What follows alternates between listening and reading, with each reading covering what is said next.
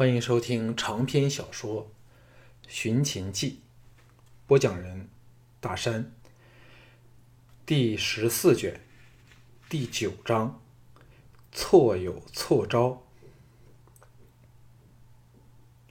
项少龙和管仲爷到达吕不韦的营地处时，吕不韦正在帐外听两名绝色歌姬弹琴唱歌，陪着他的是莫傲和十多名亲卫。鲁残也在，却不见吕娘荣和周子桓。吕不韦装出高兴的样子，让项少龙坐到他身边来，首次介绍他认识了鲁残和莫傲。项少龙装作一无所知的和莫傲与鲁残寒暄了几句。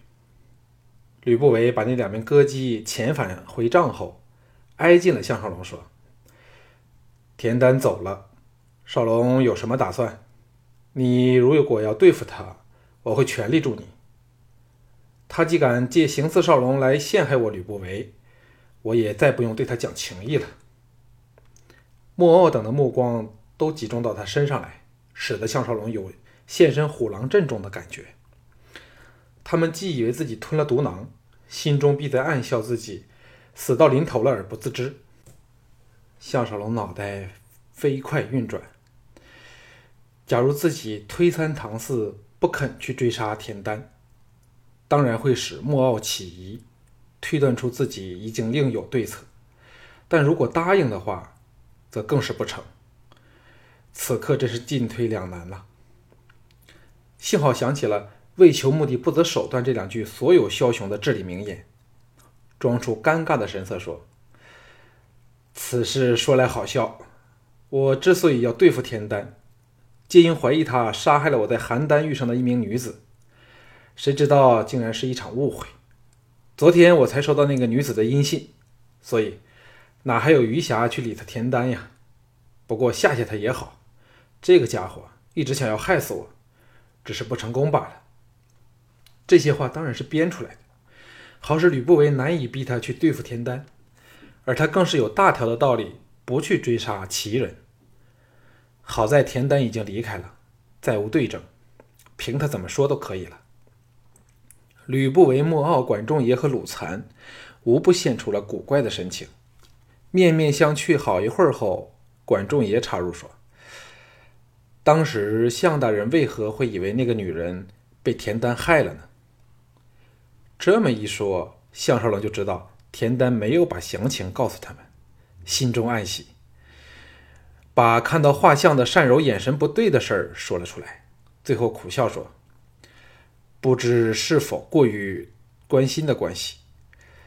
当时我从没有想过会猜错了，直到收到他托人带来的一封书信，才知道是一场误会。他的确曾行刺田丹，却成功的逃走了。不过我当然不会再和田丹解说了。”吕不韦摇头叹道。我们也早知是一场误会了。事实上，连田丹都不知道你为何一见到画像就怒斥他杀了那个女人。不过他当然不会向你解释了。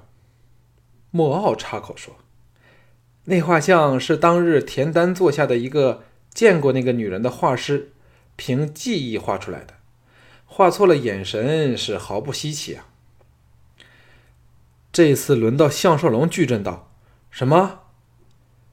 见众人都愕然的望向自己时，忙胡乱的说：“呃，吕相既清楚此事，为何不早告诉我呢？”项少龙使尽浑身解数，才能使心中的狂喜不至于涌上脸来。天哪！原来单柔真的没死，只是一场误会。吕不韦若无其事的说。当时我想到田丹可能只是满口胡言，说不定是想借我的传话来诓你，所以我并没有放在心上。现在的当然证实了他的话并非骗人了。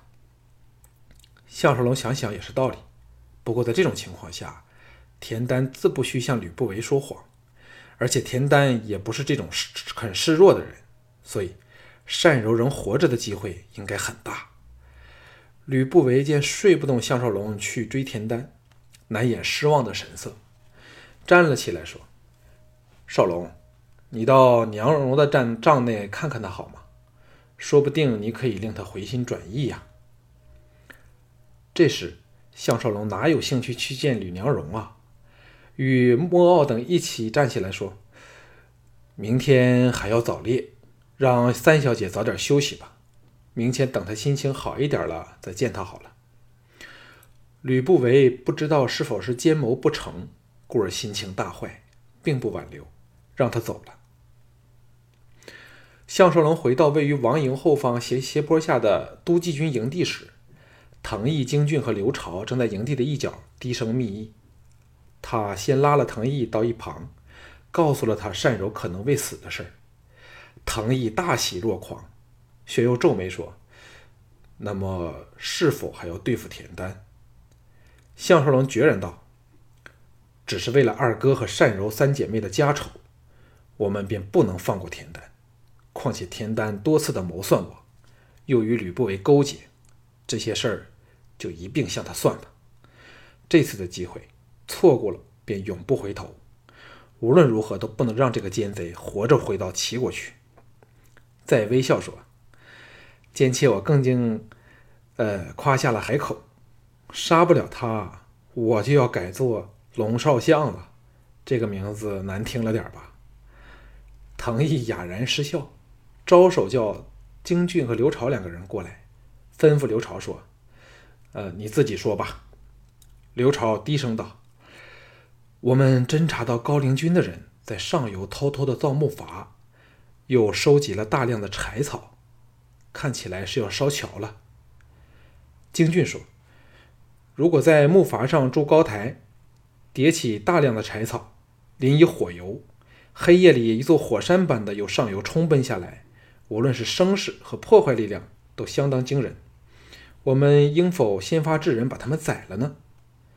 项少龙说：“这次我们是要制造一个机会，让郑楚军显示出他的军事才华，确立他在所有秦人心中英明神武的地位。”这是个形象的塑造，只有这样，我们才可以长期的和吕不韦斗下去，直到楚军二十一岁行加冕礼的一刻。滕毅笑着说：“你的用语真怪，什么英明神武、形象塑造，不过听起来都确实有点道理。”京俊兴奋地说：“啊，我明白了，所以我们要把握到对方的阴谋，然后定好全盘计划。”再由楚军装作是随机应变的本领，好镇压着所有怀有异心的人。刘朝说：“所以此仗不但要胜，还要胜得漂亮。”项少龙知道单柔应该尚在人世后，心情大佳，笑道：“正是这样。”又赞了京俊说：“要像小俊胜周周子桓那么漂亮挥洒，就合格了。”京俊连忙谦让。却是难掩得意之色。藤毅笑着说：“得到了陆丹儿那朵红花吧？”京俊苦恼的道：“这妞真难服侍，搂搂摸摸都肯了，就是守着那最后的一关。”刘朝也是好色的人，闻言兴奋的说：“俊爷，你会否因为经验尚浅，手法上出了问题了？”京俊笑骂道：“去你娘的！”我经验还不够丰富吗？手法更是第一流的。问题在此事儿又不能和你找他来比试。哼，快纠正你的错误观点。三个人捧腹大笑。项少龙心想：男人在遇到这方面的事儿时，古今如一，就是没有人肯认第二的。藤毅的心情也如天朗气清，顿时记起一事儿，说。嫣然等去了王营陪伴寡妇清，霆锋让你回营时，就去把他们接回来。京俊笑道：“三哥也应陪陪嫂子们了，其他辛苦的事儿由我们这些当兄弟的负责吧。”项少龙笑骂一声，换来了十把铁卫，策马朝王营去了。刚进入木寨，火把闪跳不停的焰光中。徐仙在十多名亲卫的簇拥下，正要出寨，见到项少龙，拍马和他到到了寨外坡顶上说话。平原间营帐遍野，灯火处处，经水流过大地的声音，与仍未肯安寝的人的欢笑声相应着。徐仙低声说：“高陵君这两天不断的来游说我和陆公，劝我们合力铲除吕不韦和他的奸党，还保证他对王位没有野心，只是不想秦氏天下落入一个外族人手内。”项少龙道：“高陵君已没有回头路走了，他的谋臣里定有吕不韦派去的奸细。”而他仍是茫然不知，只是这一点，他已远非吕不韦的对手了。徐仙道：“我有点奇怪，在这关键时刻，为何杜弼会离开咸阳呢？看来他是早知道高陵君会举兵叛变，所以故意置身事外，做冷眼旁观。这个人的胆色计谋，要比高陵君高明多了。”接着说：“少龙，你真有把握应付吗？别忘了，吕不韦会在暗中弄鬼呀。”项少龙充满信心地说：“楚军会亲自的处理这次动乱，保证吕不韦无所施其计。”徐仙皱眉道：“楚军年纪尚少，又没有军事上的经验，恐怕……”项少龙笑着说。楚军只要懂得知人善用就成了。徐仙何等精明，哑然失笑说：“啊，就当是给他一个练习吧。到时候，我和陆公将伴在他左右，好让人人都知道他得到了我们的孝整。少龙，你看看如何安排好了？”项少龙大喜点头。徐仙说：“你那个五弟身手了得。”又懂得造势，大大的挫了吕不韦的气焰，实在是难得的人才呀！我和陆公均对他非常欣赏。是了，田丹的事，你是否打消原意了？项少龙自然不能卸除与太子丹的关系，说：“我会请魏人设法阻延他入楚的行程，只要几天的时间，我便可以赶上他了。我去后。”都记军会交由京郡节制，徐相，请帮忙照看他。徐仙哑然说：“魏人怎肯为你出力啊？”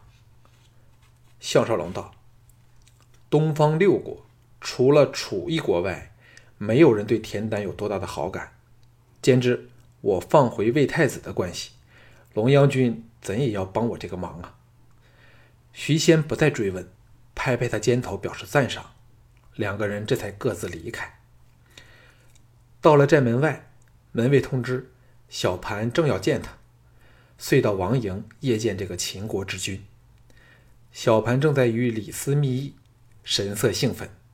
见到项少龙进帐，把他招了过去，同时观看摊在机上的地图。只见上面用符号标记点出了营帐的布置。高陵军位于王营后的十多个营帐，更是用红色显示。项少龙明白他的心态，心中更为他欢喜。能有大展军事才能的机会，对他来说实在是难逢的良机。小潘说：“刚才寡人把金卿家招来，问清楚了他高陵军那支叛兵的位置，现正和李清商讨对策。李清，你来说吧。”李斯正要说话，被项少龙在机下踢了一脚，立即会意说：“微臣只是稍疏意见，主要全是由楚军策划出来的，还是由楚军说比较清楚一点。”小潘精神大振，笑道：“高陵军唯一有望成功之者，就是要出其不意，好攻我们无备。现在既然事事均在我们算中。”如果寡人让他们有一人漏脱，就枉习了这么多年兵法了。伸手指着净水说：“寡人带高陵君设身处地的想，首先就是利用天然环境，例如把灌入泾水的几条河道先以木栅栏、湿泥堵截，到时再毁栅栏，让暴涨的河水冲奔而下，立刻把这四道临时木桥冲毁。如能配合整个战略，适用适当运用，的确可以生出决定性的作用啊！项少龙心中一震，想到了刘朝侦察到高陵军的人伐木，说不定便是行此一招，那比火烧更是难以抵挡。加设拦水的木栅栏也没有用。想到这里，不由得往李斯望去。李斯澄清说。这却是楚军自己想出来的，与我无关。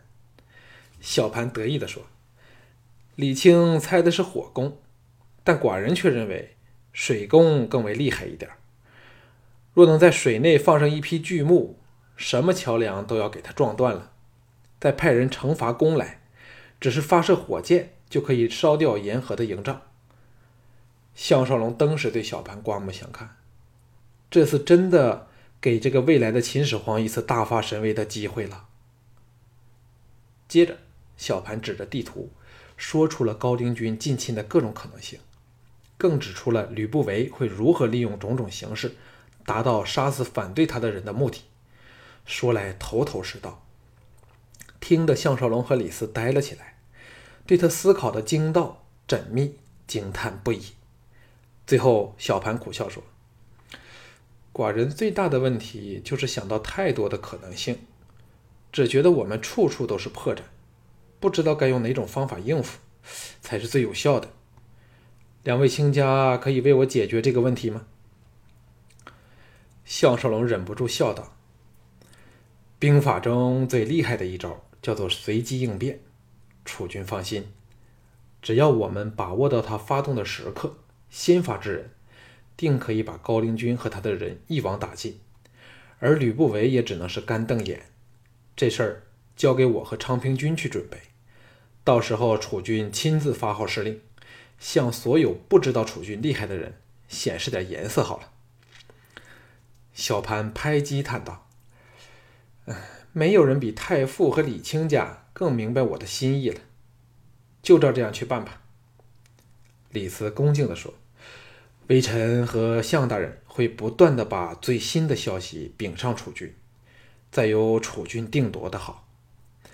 小盘欣然点头，忽然岔开话题说：“太傅的武帝京俊，身手既了得，人又忠心坦诚，寡人非常喜欢他。向太傅给寡人想想，有什么可以奖励他的呢？”项少龙忍不住挠头说。他的官职已经相当高了，而且时日尚浅，理该让他多点历练，才可考虑升迁的问题。小盘笑着说：“他是否对陆丹儿很有意思呢？假如陆公不反对，寡人可以预成这件这件美事儿，免得落入了管仲爷这个奸贼的手上。”项少龙不由得想起管仲爷由赤裸的。盈盈横陈肉体上弹起来的丑恶形态，心中像是给针刺了一击，点头说：“有楚军这句话就成了。”小盘欣然道：“寡人是乐得如此。暂时寡人仍不想有婚嫁之事，因等着要做的事儿实在是太多了。”离开小盘的主帐后，碰上了昌文君，被他一把抓着，扯到一角说。我的妹子对少龙态度大有改善，快点乘胜追击，速战速决，好了却我们兄弟俩这件梗在胸口的心事儿啊！项少龙心中一阵不舒服，幸好自己对莹莹并没有泥足深陷，否则这个感情上的打击会颇不容易消受。同时又想到，若以二十一世纪的开放来说，莹莹的行为实在是无可厚非。男女均有同等去风流快活的权快活的权利，问题只是管仲爷是明着针对自己而去得到盈盈罢了。向昌文君苦笑说：“我输了，此事暂且不提，好吗？”昌文君一呆，道：“管仲爷。”项少龙微微点头，拍了拍他肩头，当做致歉，径自去了。秦青的营帐位于。主营的后方，与朱姬的太后卵帐为邻，十多个营帐住的全是王族内有身份的女性，四周特别以木栅栏与其他营帐隔了开来，守卫严密。项少龙虽有资格通行无阻，但仍不敢坏了规矩。报上来意后，由禁卫通传。不一会儿，秦青的一名贴身小婢走了出来，告诉他，姬嫣然主女刚刚离开，秦青则已经就寝了。项少龙明白，秦青不想在这种情况下和见自己，耸耸肩头走了。